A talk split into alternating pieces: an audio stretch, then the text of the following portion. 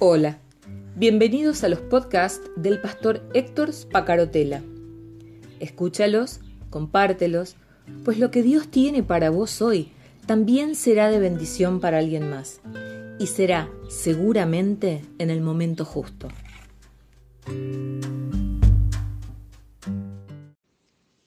Buen día, ¿cómo estás? ya jueves 22 de abril y se va pasando el mes de abril también. Un año 2021 que está pasando muy rápido. Lo que puede ser algo bueno, porque uno dice, estoy tan ocupado que el tiempo se me pasa rápidamente. O puede ser algo malo si digo, se me está escapando el día, se me están escapando los días sin que sea consciente de lo que está pasando. Que sea bueno o que sea malo no depende del día. El día va a pasar igual y va a tener las mismas 24 horas siempre. Que sea bueno o que sea malo depende de la actitud que nosotros tengamos respecto de, de esta jornada que está comenzando.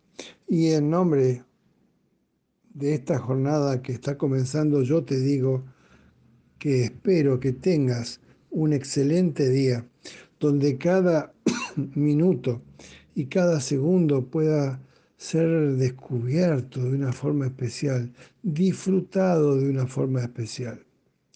Venimos eh, trabajando con una serie de audios relacionadas con la iniciativa de Dios, la iniciativa que es de Él, es Él quien nos abre los ojos para que podamos ver lo que tenemos que ver.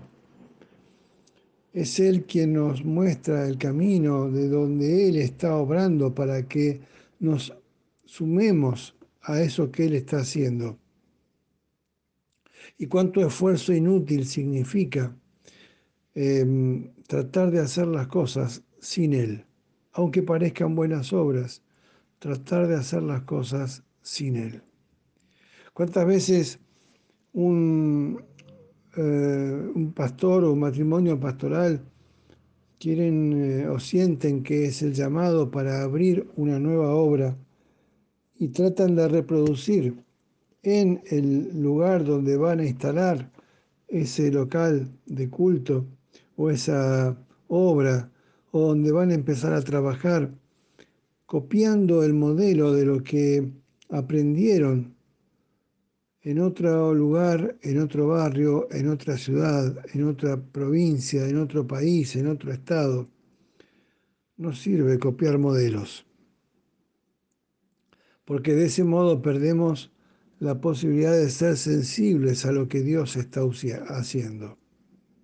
Si vas a unirte a Dios en su obra, si eso que estás haciendo es algo que en lo que vos sentís que te estás uniendo a lo que Dios ya está haciendo a tu alrededor, entonces está claro que necesitas saber dónde está obrando.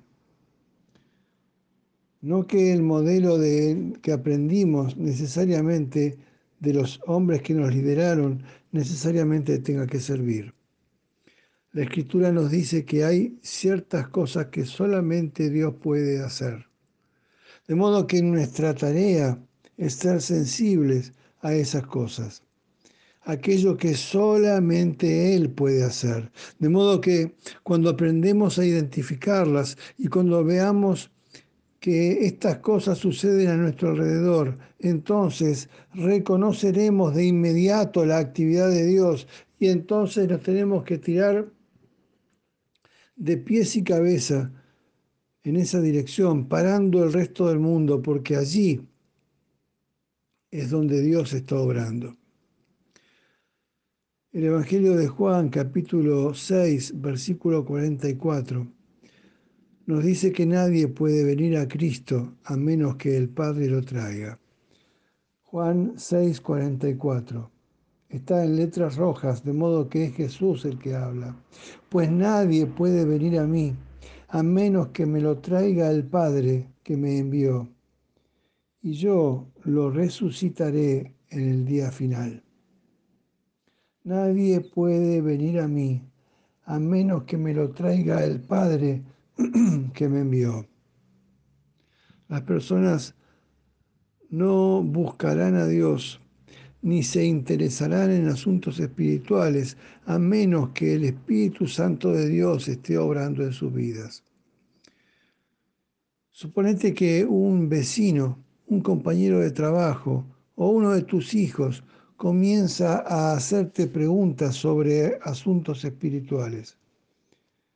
Y vos te sorprendés porque decís, pero si nunca hemos hablado con esta persona de, de, este, estos temas, ¿por qué hoy pregunta? ¿Por qué hoy muestra actividad relacionada con dudas espirituales? No tenés que preguntarte si Dios está motivando a esa persona. Él es el único que puede hacerlo. Si alguien pregunta, Dios está obrando. Esa es la pista. Si alguien pregunta, Dios está obrando. Muchas personas que eh, pudieron ser sensibles a este principio, a cuando van a testificar a Jesús, han descubierto una libertad grandiosa oran y observan cómo Dios está obrando en la vida de los demás. Oran y piden que se abran sus ojos espirituales para darse cuenta dónde Dios está trabajando. Cuando ven y oyen que alguien busca a Dios, reconocen que esta es una invitación para testificar del Dios a quien conocen y sirven. Esto es algo que tenemos que aprender porque no se trata de repartir mil volantes de evangelísticos en un día, no se trata de ir con un eh, alto parlante o un megáfono gritando por la calle, se trata de ser sensible a lo que Dios está haciendo a nuestro alrededor, en cada persona, en cada persona. No necesitamos presionar ni manipular a las personas para que tengan, eh, para que nos escuchen hablando sobre Cristo. Esto es crítico porque manipulamos, presionamos a los demás para que traten de que se les meta por la oreja un, un mensaje que no quieren escuchar que no pueden escuchar porque no hay una motivación del Espíritu Santo obrando a su alrededor. No podemos reemplazar a Dios. No podemos actuar donde Dios no está obrando. No podemos cumplir la función del Espíritu Santo. Pero cuando discernimos que el Espíritu está obrando en alguien, entonces podemos testificar confiadamente de nuestra fe, porque sabemos que el Espíritu Santo nos ha preparado el camino. El Espíritu Santo de Dios nos ha preparado el camino. Así lo hizo la persona que me llevó a Cristo. Ya he hablado otras veces de este tema.